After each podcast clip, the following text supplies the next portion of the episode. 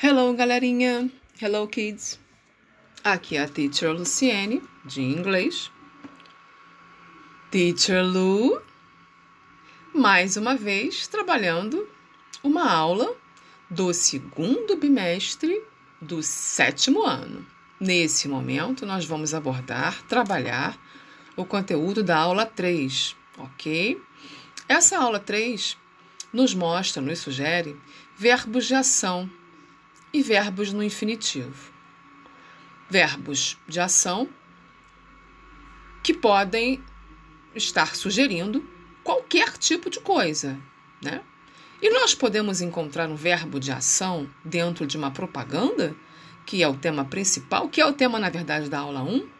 Sim, podemos. Para criar uma propaganda, nós precisamos usar o verbo na forma de imperativo, como foi visto na aula anterior.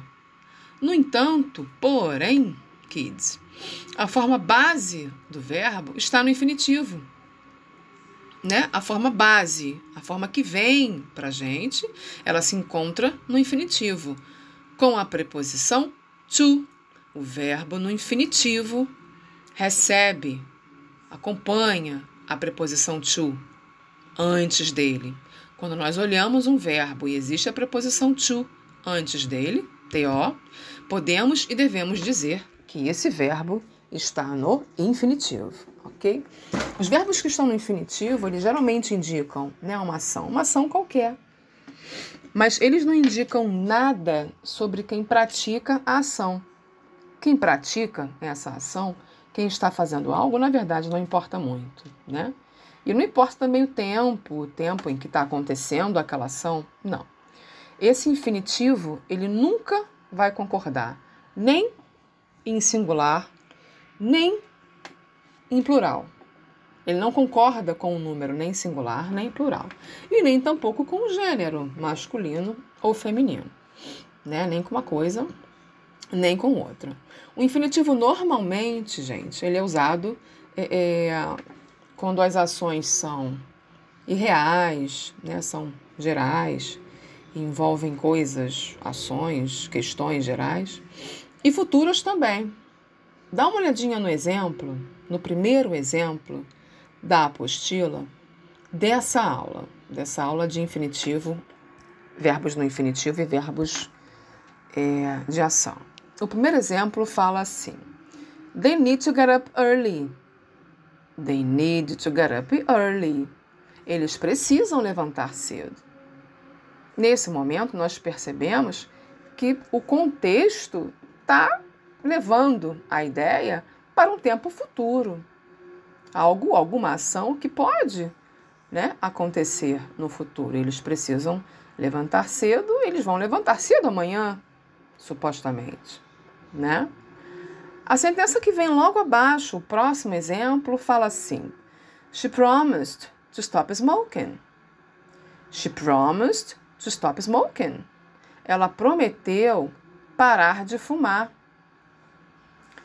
Nós, algumas pessoas, né, não todas talvez, entendem né, esse ato, encaram esse ato como algo tão difícil que chega a ser impossível, como algo tão difícil e impossível que chega a ser irreal.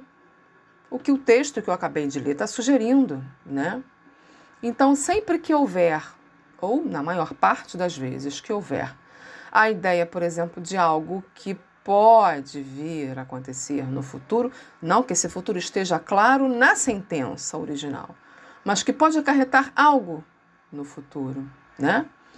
Ou que nos mostre uma ideia de algo muito difícil realmente de acontecer, podemos e devemos usar o infinitivo sim, né? O infinitivo, lembrando, sempre começando com a partícula ou preposição to, to.